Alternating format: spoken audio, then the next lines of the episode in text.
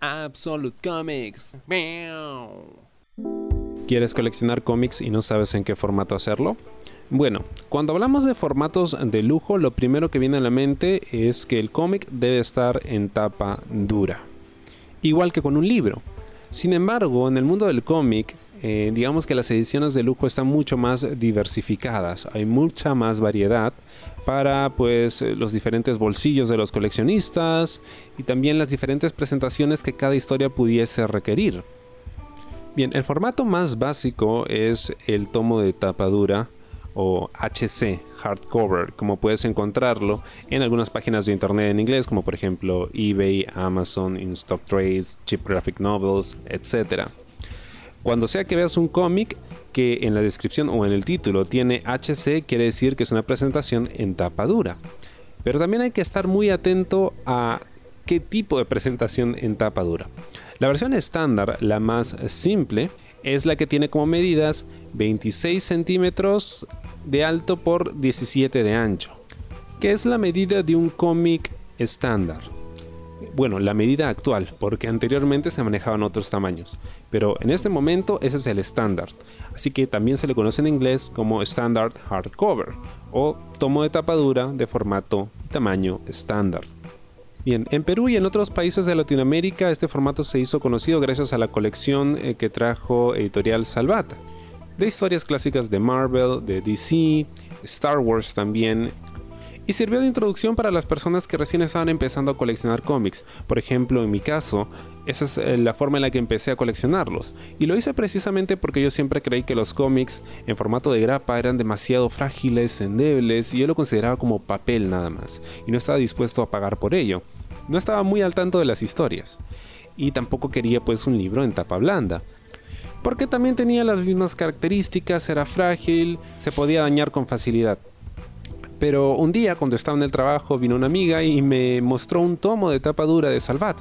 Recuerdo era el tomo de Thor, si no me equivoco. Y me gustó muchísimo la presentación. Y yo dije, wow, no sabía que los cómics también se vendían en este tipo de presentaciones. Y dije, oye, si es así, pues entonces sí me interesaría coleccionarlos. Y así empecé. Luego descubrí que habían otro tipo de presentaciones, ¿no? Cada vez más vistosas y ya pues terminé prefiriendo las otras. Eh, sin embargo, creo que es un buen formato para empezar. Si eres alguien eh, que recién estás empezando a leer cómics, estos eh, tomos en formato estándar suelen ser más manejables, mucho más accesibles en términos de precio y suelen contener historias cortas. generalmente 5 o 6 números de una serie de cómics cuando hablamos pues eh, del estilo de publicación de Marvel o, DC. Ahora, este es el formato más conocido en Latinoamérica y también en España. Los formatos más grandes suelen venderse más en países como Estados Unidos y ni qué decir de Europa, donde se utilizan formatos extra grandes, ¿no? Por el estilo de publicación que suelen tener allá, ¿no? De novelas gráficas más que de series de cómics. Entonces, un estándar hardcover o un tomo de tapa dura suele tener el mismo tamaño de un tomo de tapa blanda, un TPB, o de un cómic estándar, de una grapa.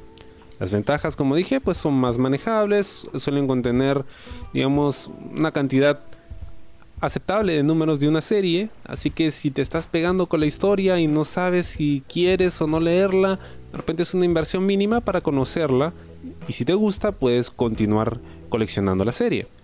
La principal desventaja en mi caso es el tamaño. A mí me gustan los tomos eh, lo más grande posibles para poder apreciar mejor el arte, sobre todo cuando hay señores artistas, ¿no?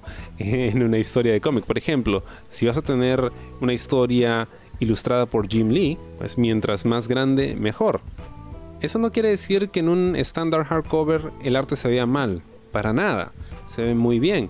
A veces incluso se ve mejor en formatos más grandes dependiendo de la edición. Un ejemplo de ello muy conocido es el de Marvels de Alex Ross, que es eh, conocido por su estilo de ilustración. Él ilustra y luego pinta con acuarelas, hace un gran trabajo, es fotorrealista, su arte es, es maravilloso. Y Marvels es una historia que se publicó en el año 94, cuando él ya tenía experiencia haciendo este trabajo, pero digamos que todavía no, no había agarrado su punto. Eso lo vemos años después. Entonces, Marvels en un formato estándar se ve maravilloso. Pero conforme va creciendo el formato, mientras más grande ves la imagen, de repente el trabajo ya no es tan nítido, ¿no? porque él todavía estaba perfeccionándolo. Por supuesto, es hermoso. Todo lo que sea Alex Ross, por favor, en tamaño extra grande. Pero pues, es un ejemplo de cómo a veces más grande no significa necesariamente que se vea muchísimo mejor. En este caso se puede apreciar por la enorme cantidad de detalles, pero por un tema del estilo del, ilustrador, pues no necesariamente es la mejor opción, quizá. Este es un tema de apreciación personal. En algunos casos, por ejemplo, cuando se trata de historias eh, muy antiguas, lo que se hace a veces es estirar ¿no? el scan de la página original para hacerla encajar en un formato más grande que podría verse mejor, pero de repente dependiendo de la calidad del scan o de la calidad en la que se tenía el archivo, puede que no se vea tan tan bien como en el original. Claro, eso suele aparecer en contadas ocasiones. Eh, sin embargo, el estándar hardcover o el tomo de tapa dura creo que es una buena forma de empezar a coleccionar. Quizá la mejor. Así empecé yo y ya de ahí no había vuelta atrás. Así que si tienes una historia que te guste, pues este es un formato excelente para empezar a armar tu colección de ese cómic que no puedes dejar de leer.